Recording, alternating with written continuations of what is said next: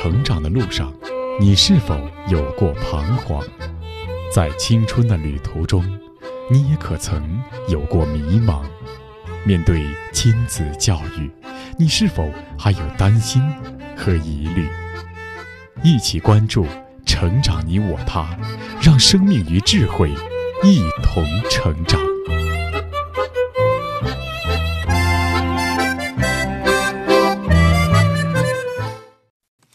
愿生命与智慧一同成长。海内外的各位听友，大家好，欢迎来到《成长你我他》，我是您的朋友钟青。听众朋友，孩子的成长过程总会经历许多人生的风浪。二零一九年，联合国儿童基金会和世界卫生组织联合发布的数据显示，目前全球大约每五个青少年中就有一人正遭受心理健康问题的困扰。另外，心理问题在全世界导致了百分之十二的疾病，有百分之四十六的疾病与抑郁直接相关。虽然抑郁症是可以治疗的，但在全球也只有不到一半的患者能接受有效的治疗。而在中国，二零二零年九月，国家卫生健康委办公厅就发布了《探索抑郁症防治特色服务工作方案》，要求各个高中以及高等院校将抑郁症筛查纳入学生健康体检的内容。那么，作为父母，要如何与孩子讨论这样的话题，从而帮助孩子能正确的认识心理疾病呢？上星期的节目呢，我们一起倾听了湖南女作家阮梅的《亲爱的女儿》一书当中探讨生命教育的篇章。那今天我们就继续再来听一听阮梅对于心理疾病的看法。我们来倾听《亲爱的女儿》第十六篇：每个人都有心理伤痕。播讲时代。每个人都有心理伤痕。亲爱的孩子，早上起来很不情愿地看了下表，才四点不到，又早醒了，于是想给你写这封信。已经好长一段时间，凌晨三四点醒来，却再也睡不着。原因有我步入更年期的身体不适，也有我近段时间因创作陷入了焦虑、抑郁的成分。听到焦虑和抑郁这两个词，孩子，你千万别那么上心。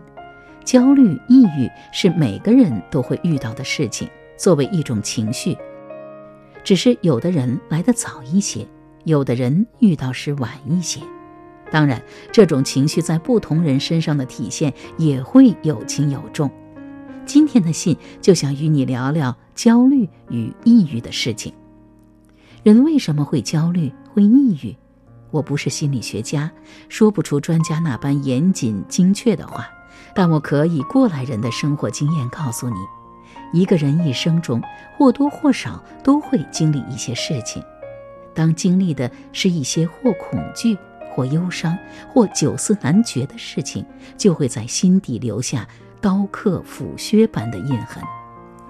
有的人在这样的时刻，在看似过不去的痛苦与艰难里。心中的迷茫徘徊会被渐次的放大到不能再大，失眠、心悸，一颗原本从容跳动的心脏会因难以自控的焦虑折磨慌乱了阵脚。而就在这时候，抑郁会跟着焦虑的后面如影随形。抑郁来临时，你可能不自知，但你快节奏的生活在某天会突然的慢了下来。开始变得萎靡不振，亲人也不再亲，朋友也不再想去走近。你躲在抑郁的怀抱里，偷偷的疗伤，直到可以走出来，让心里头可以照进阳光。可见，抑郁在起初的时候，并不是想象中那么坏的事情，也没有心理专家讲的那么如临大敌。只不过，抑郁作为一种负面情绪，千万不可任其泛滥。泛滥成严重的抑郁病症，这就需要抑郁的主有走出抑郁的看家本领。我所认识的小韩，先是在 QQ 里邂逅，他说他长相特丑，黑黑胖胖的，已经很久没有朋友。高二的几次考试成绩差得要命，担心考不上大学，所以几次割腕。他传给我的图像上有好几道伤口结痂后的疤痕。他心心念念要做一件好事，捐献眼角膜。他一次次背着母亲刺残，一道道的口子划在手腕上，终究舍不下生，还是活了下来。在 QQ 聊到差不多两个月的时候，他说想见我。为安全起见，我以小韩亲戚的名义与学校联系，选了学校的教师工作室见面。见面后的小韩只说了一句话：“我说不出来，说不出来。”他将一个日记本塞到我手上，把脸庞埋在自己的手掌里冻哭。哭过之后，看着墙壁，好长时间不说一句话。我仔细地打量他。微胖的身材，但匀称，肤色微微有点黑，但五官精致，脸上有凸起的痘，也因此多了俏皮。一头黑发以马尾的姿势，柔柔亮亮的，随意地扎在脑后，整个人并不像他说的那样糟糕啊。我打开他的日记本，里面密密麻麻的文字，全是与同学纠纠结结的细小过往。他说。在学校很孤独，他小时候曾看到过父亲车祸发生时的现场。因为时间关系，学校给的半小时到了，我只能换一种方式延续与他的交流。送一本书给你，你先看看，看看喜不喜欢。面对这个自卑到自残、自卑到想离世的女孩，一时我不知道怎么样才能帮到她。送她的这本《花季悄悄话》是选取的语文报为我开设的专栏文章，涉及友情、恋情与生命的自信。你想和谁做朋友，你就送他这本书，好不好？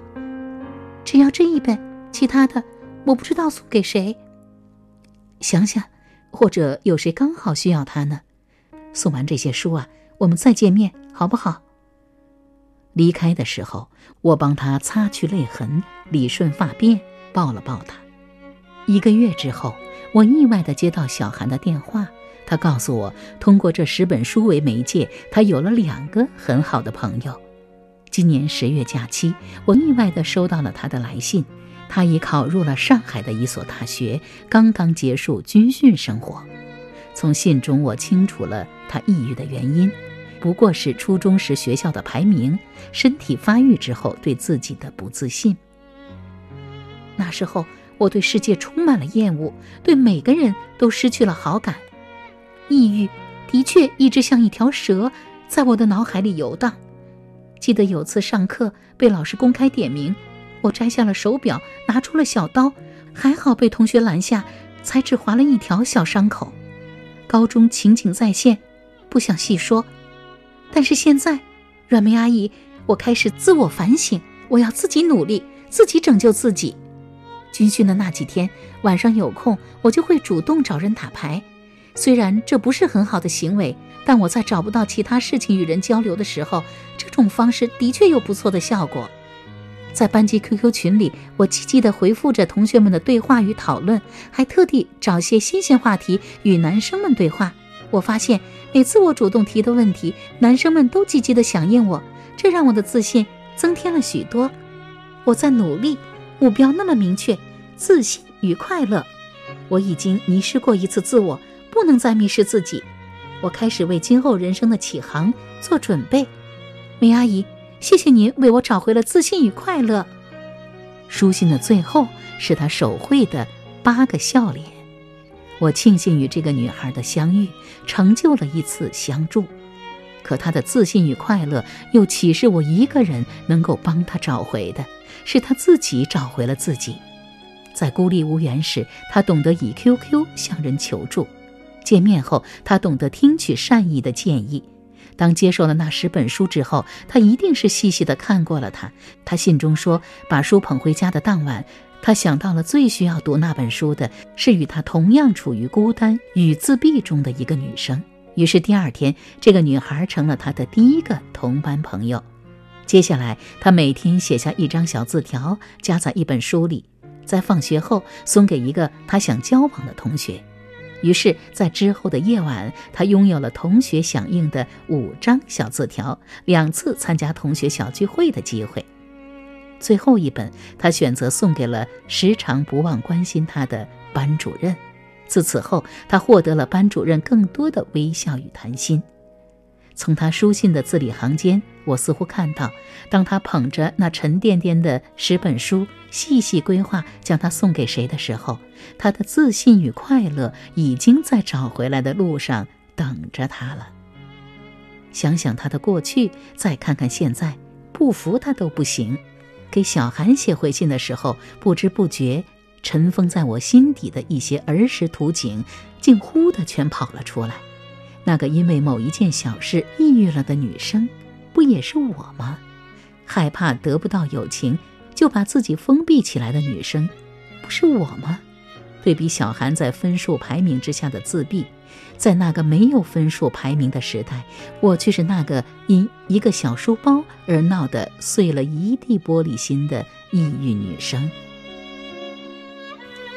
正如这一封书信的标题，每个人都有心理伤痕。的确，每个人都有丰富的内心世界，更有需要受尊重、得到理解、拥有友情的需求。但是，孩子的人际相处常常就会在这些方面遇到问题。实际上，这就是孩子在逐渐社会化的过程中需要学习和面对的功课。无论在哪个年代，无论在哪个年龄段，也无论在什么地方。关键是我们如何能从这些功课中学到越过困难的勇气和能力。那个时候，我刚考上高中，父亲欣喜地奖给我一款黑色真皮书包，这在当时男生女生人人着不衣的时代，无疑是一个稀有的小奢侈品。我当然十分珍爱。放在我座位边上时，心里便藏着隐隐的骄傲，时不时会得意地看上一眼。与我同桌的女生月是一个高高大大的，脸上有着淡淡麻点子的体育生。上课时，他似乎很难专注听老师讲课，他会突然看着窗外的什么发笑，会经常躲在书本下看小说，看着看着，就会不知不觉地将右肘搁在我书包上。后来，他干脆把整个右前臂托在上面打盹儿。半个月的时间，我很小心地对他提过一次，让他别碰我的包。可他说：“不就是一个包，挨一下咋的了？咋呢？是啊，不就是一个书包吗？”我再支不出声了。可我的心里却并不这么认为。那上面有我的父亲暖暖的眼神，有我母亲手指的余温，有我的目光与指尖日日抚摸过后慢慢溢出的淡淡光芒。我相信那缕光芒是我的小书包与我心意相通的秘密语言。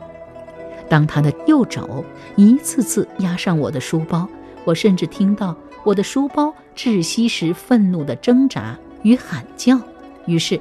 我特想揍他，想骂他最难听的话，当然不敢。我就开始期盼他生病，或者他父母突然因为什么送不起他读书，他不得不离开我身边的座位。一个月后，我没有再与他提将臂膀撤离我书包的事。就算我把包偷偷藏在课桌里，他又重新翻找出来放到他肘子下，我也不再提。之后很多年，我对所有体育女生没有好感。成年后的我又怎样呢？儿时的抑郁在岁月里绵延的长。那年我刚满二十八岁，上不了大学的我壮志未酬，成为一个乡镇的小秘书，爬格子写公文的秘书。很幸运，我们的办公场所扩建在一个很诗意的院子里。说它诗意，是院子有前庭和后院。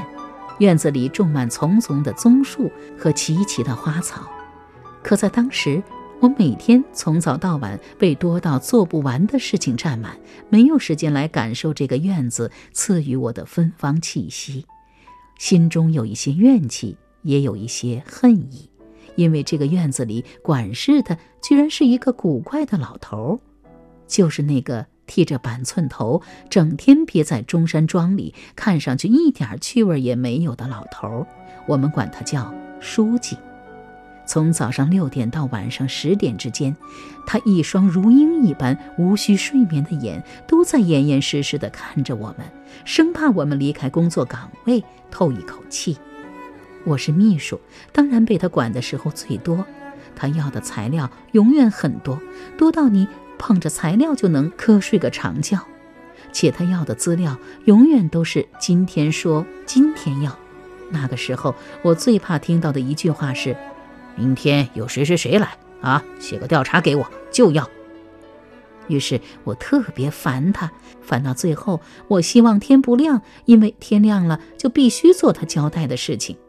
有什么办法？只有委屈自己。但年轻的自己又怎么舍得委屈自己？于是，我抑郁了。有那么一个早晨，我突然不想起床，不想吃饭，不想出去见任何人。可胳膊腿儿挺好的，也没生病啊，怎么能够不工作？那就装病吧。连续三天把自己关在房间里，闭了窗户，拉紧了窗帘，一个人静静地躺在床上，看平时没时间看的小说，睡平时没时间睡足的觉，以为自己会很开心，会好好睡着，可是并不开心，也没睡好，脑子里越来越糊涂，似睡非睡间，世界成了一片荒芜。又是一个夜晚来临。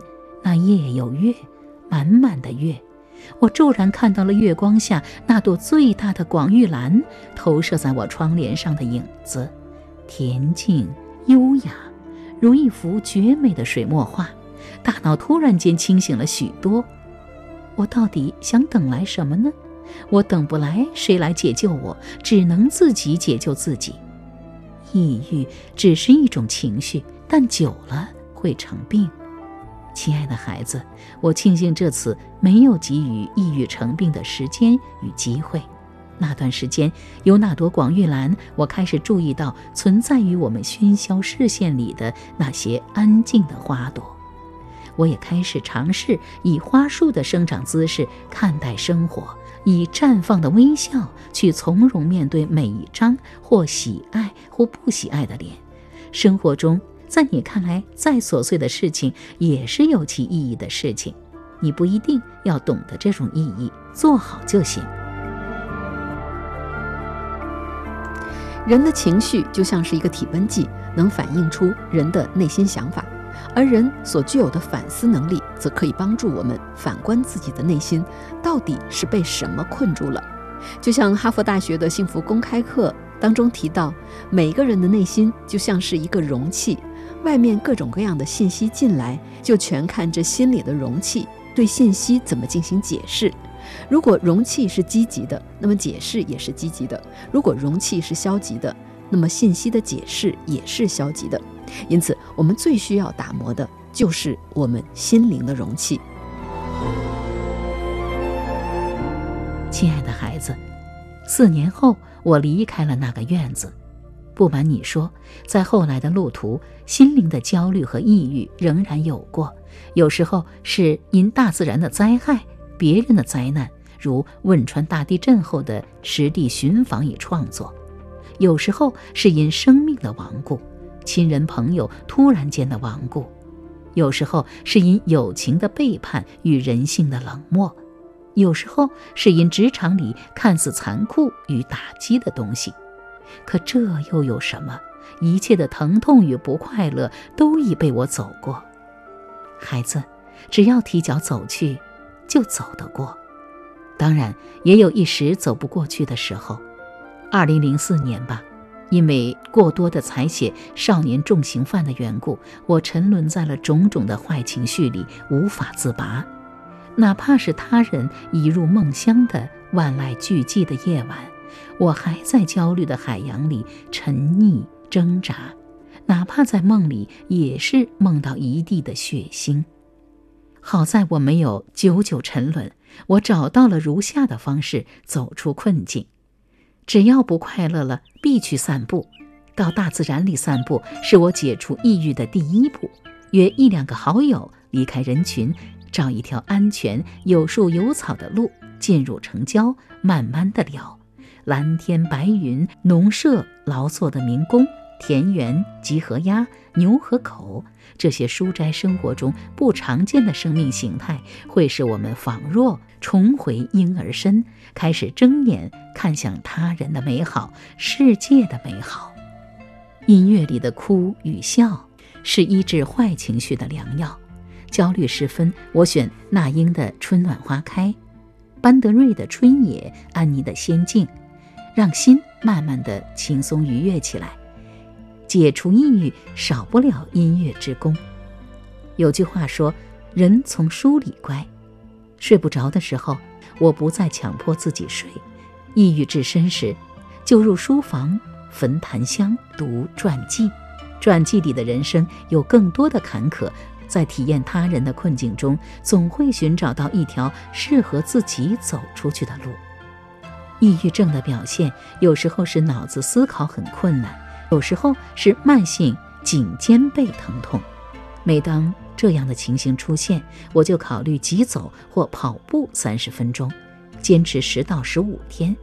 孩子，我后来才知道，人在持续运动时，大脑能产生一种叫脑啡肽的天然抗抑郁物质，使人瞬间能产生愉悦感，将负面情绪减轻。另外，我还尝试以美味减压，以改善环境减压。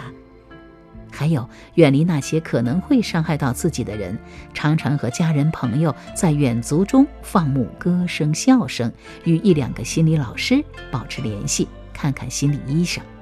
有了这些，我的抑郁不治而愈。亲爱的孩子，当书信写到这里，我突然想到一个问题：一个女孩最大的能力体现究竟是在哪方面？是长大后的成名成家？